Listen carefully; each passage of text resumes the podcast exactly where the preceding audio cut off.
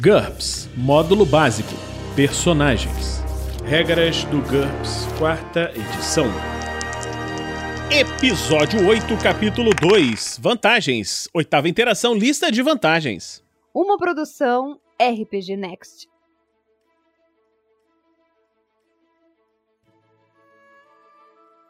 Fala pessoal, estamos aqui para mais uma regra do GURPS, quarta edição. Vamos continuar com a lista de vantagens. Audição discriminatória. 15 pontos. O personagem tem uma capacidade sobre-humana de distinguir sons. Ele sempre consegue identificar as pessoas pela voz e é capaz de reconhecer cada máquina pelo seu som típico. No caso de um sucesso no teste de IQ, ele também é capaz de memorizar um som, se puder ouvi-lo. E no caso de um fracasso, ele tem que esperar o mínimo de um dia antes de repetir a tentativa. O personagem recebe um bônus de mais 4, além dos normais bônus de audição aguçada que ele tenha, em qualquer tarefa que utilize audição e na perícia perseguição quando estiver seguindo um alvo barulhento. Se você tiver numa perseguição policial, por exemplo, e o cara estiver fazendo barulho e tal, você tem essa vantagem. Para simular o sonar passivo utilizado pelos submarinos, acrescente uma limitação de acesso, menos 30%, somente sob a água. Isso daí, se você for utilizar essa vantagem em personagens aquáticos. Audição parabólica custa 4 pontos por nível. O personagem é capaz de dar um zoom num som ou numa área em particular e filtrar os sons que lhe interessam do áudio de fundo. Cada nível dessa vantagem dobra a distância dentro da qual o personagem é capaz de distinguir claramente os sons. Isso aí nós vamos ver depois, essa distância, na página 358, quando estivermos falando sobre a audição. Audição subsônica é uma vantagem de 0 ou 5 pontos. O personagem é capaz de ouvir sons numa frequência abaixo de 40 Hz como o retumbar de trovões distantes, vibração de terremotos. E essa vantagem concede um bônus de mais um em rastreamento se o alvo estiver se movendo sobre o solo. O custo depende das habilidades concedidas ao personagem. Por exemplo, se o personagem só é capaz de ouvir os sons de frequência muito baixa, custa 0 pontos. Se ele é capaz de ouvir esses sons e os sons normais, 5 pontos. Essa vantagem de audição subsônica está incluída no custo da fala subsônica, que é uma vantagem que nós vamos ver depois. Ele não precisa comprar as duas. Então, se você quer um personagem que fale nessa faixa de áudio, você não precisa comprar a audição subsônica também. Boa forma. 5 ou 15 pontos. O personagem ele tem um nível cardiovascular mais saudável que indica o seu valor de HT. Essa vantagem pode ser comprada em dois níveis. Boa forma. O personagem recebe um bônus mais um em todos os testes de HT, para manter a consciência, evitar a morte, resistir a doenças, venenos. Isso não melhora o valor de HT e nem das perícias baseadas nela. Ele também recupera os pontos de fadiga no dobro da velocidade normal. Custa 5 pontos. Aí você pensa, pô, por que, que eu vou comprar essa vantagem ao invés de comprar mais um de HT? É porque não é só isso. Ele também dobra a velocidade de recuperação de fadiga, que nós vamos ver depois.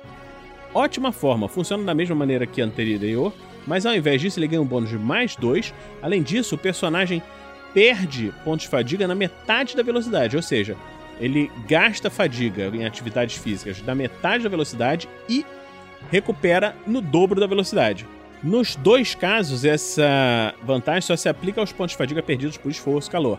Ela não tem nenhum efeito sobre os pontos de fadiga gastos para fazer mágicas ou usar poderes psíquicos. Então não adianta você fazer um, mago bombado achando que vai recuperar sua fadiga mais rápido. Não funciona, apelão.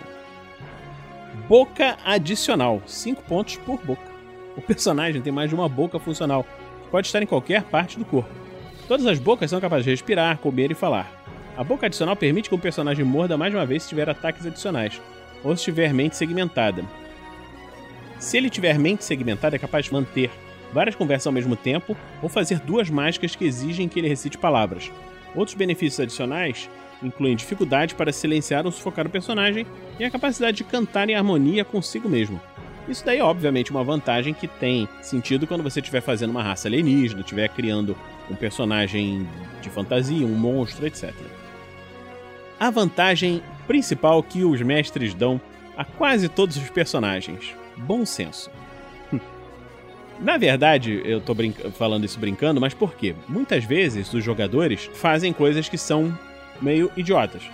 O mestre deveria deixar essas coisas acontecerem, mas às vezes dá pena, você quer ajudar as pessoas. Então, Se você vê que um jogador tem uma tendência grande a fazer bobagem, você pode sugerir para ele que ele compre essa vantagem de bom senso, de forma que você possa ajudá-lo.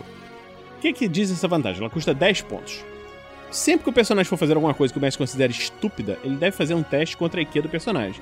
Se tiver um sucesso, ele avisa o jogador: Você não acha que seria bom pensar melhor no assunto? Essa vantagem permite que um jogador impulsivo interprete um personagem ponderado. Braços adicionais. Em GURPS, qualquer membro com o qual o personagem é capaz de manipular objetos é classificado como braço, independente da sua localização ou aparência. Um braço normal consegue dar um golpe que causa dano igual a golpe de ponta menos 1 por contusão com base na ST. O padrão humano é dois braços que custam 0 pontos. Braços adicionais têm um custo base de 10 pontos cada. Ou seja, para cada braço além dos dois primeiros, você tem que pagar 10 pontos. Como é que funciona isso? A coordenação. O personagem é capaz de utilizar seus braços adicionais livremente em múltiplas tarefas, exceto no combate. Por exemplo, com três braços, ele poderia realizar uma tarefa de uma mão, usar o mouse do computador, e uma tarefa de duas mãos, digitar ao mesmo tempo. No entanto, o personagem precisa de rastreamento ampliado, que é uma outra vantagem, nós vamos ver depois, para executar tarefas que exigem atenção a eventos que estão ocorrendo em mais de um lugar ao mesmo tempo. Isso daí é o seguinte: ele pode manipular coisas com o braço extra, mas se for alguma coisa que exija atenção, que não seja uma parte intrínseca da tarefa que ele está realizando, ele vai precisar dessa outra vantagem. O personagem também é capaz de usar todos os seus braços harmoniosamente para realizar uma única manobra de combate na qual seus braços adicionais seriam úteis. Por exemplo, segurar o inimigo num combate corpo a corpo. Com pelo menos três braços, também é possível usar um escudo e ainda empunhar uma arma de duas mãos, da mesma maneira que um guerreiro humano é capaz de usar um escudo e uma arma de uma mão. Independentemente da quantidade de braços que o personagem, ele não terá direitos a outros ataques adicionais ou outras manobras adicionais durante o combate, a menos que ele compre o ataque adicional que nós já falamos. No combate corpo a corpo com braços adicionais. Esses braços adicionais dão uma vantagem enorme durante o combate corpo a corpo. O personagem não pode socar o inimigo com mais de um braço por vez, a menos que ele tenha ataque adicional, mas pode segurá-lo com todos os seus braços de uma vez só. Cada braço adicional acima dos dois que tenha um comprimento maior ou igual ao normal concede um bônus de mais 2 em qualquer tentativa de segurar ou se desvencilhar dessa manobra. Possuir mais braços que o inimigo também concede um bônus de mais 3 em qualquer tentativa de imobilização ou resistir a uma imobilização. Agora, para essa vantagem, algumas ampliações especiais. Comprido. O braço do personagem é mais comprido em relação ao seu corpo do que um braço humano em relação ao corpo humano. Isso aumenta o modificador de tamanho efetivo do personagem para o cálculo de alcance daquele braço. Você tem que ver o modificador de tamanho e alcance na página 402, nós vamos ver isso aí depois. Isso afeta o alcance das armas de combate corpo a corpo empunhadas por aquela mão. Cada bônus de mais um no modificador de tamanho também acrescenta mais um por dado de dano por golpe de balanço.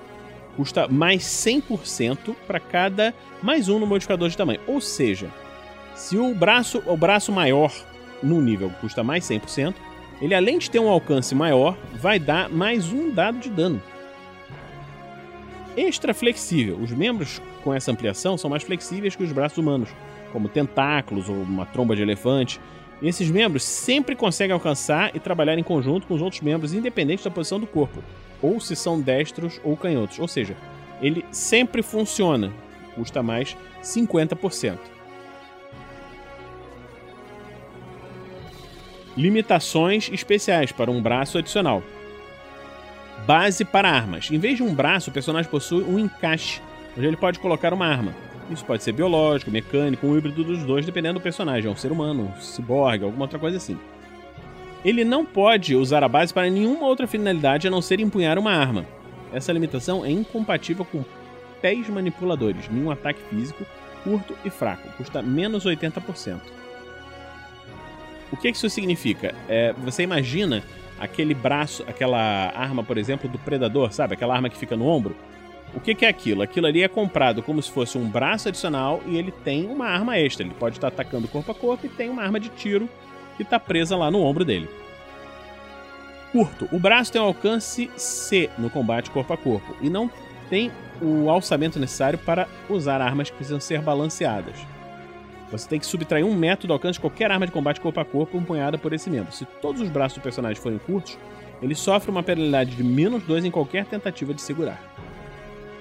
Você imagina lá uma centopeia que tenha uns perninhos, uns bracinhos fininhos, então não consegue segurar. Fraco. O braço do personagem tem menos ST que o resto do corpo para levantar, golpear ou segurar. Menos 25% se ele tiver a metade da ST do corpo, ou menos 50% se tiver um quarto da ST arredondado para baixo nos dois casos. Nenhum ataque físico. O membro consegue manipular objetos, mas não pode dar um soco ou empunhar armas de combate corpo a corpo. E não concede nenhum bônus em combate corpo a corpo. Ele ainda é capaz de empunhar uma arma de fogo ou outra arma similar de combate à distância, menos 50% pés manipuladores. O braço do personagem é, na realidade, uma perna extremamente hábil.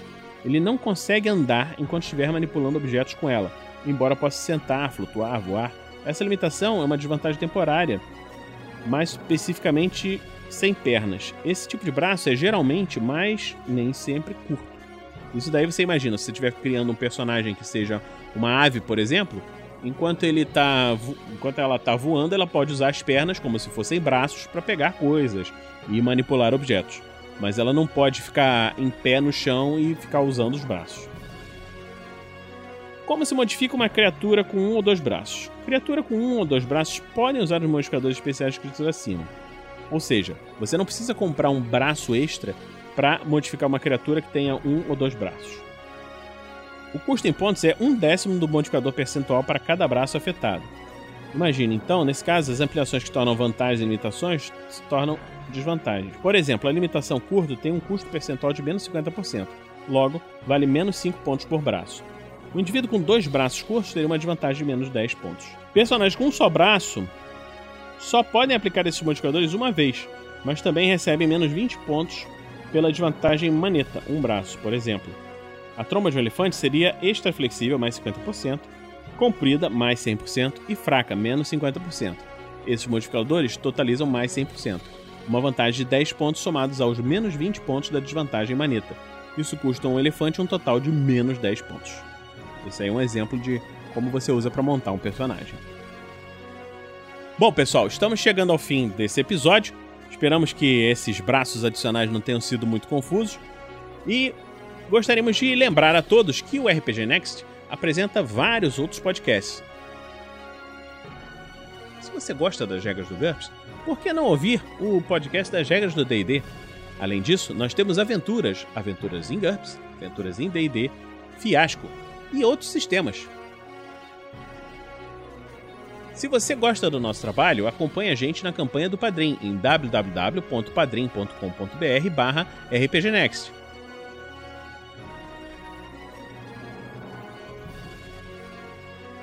Então vamos ficando por aqui e para a próxima semana volte a nos acompanhar aqui no RPG Next. Regras do GURPS, quarta edição. Músicas por Kevin MacLeod e Scott Buckley. Uma produção RPG Next.